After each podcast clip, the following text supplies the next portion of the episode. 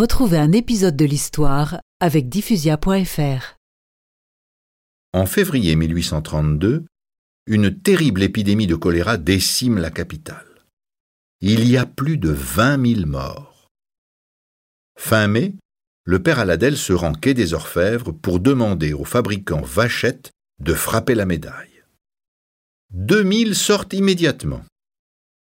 Les sœurs de la charité soignent les malades, mais elles sont épuisées. Et voilà que ceux qui portent la médaille guérissent.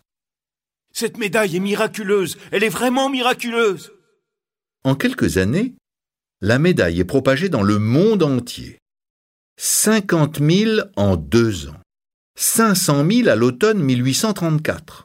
Plus d'un million l'année suivante. Il y en aura un milliard à la mort de Catherine. La Sainte Vierge veut la propager, il faut la propager. Thank you.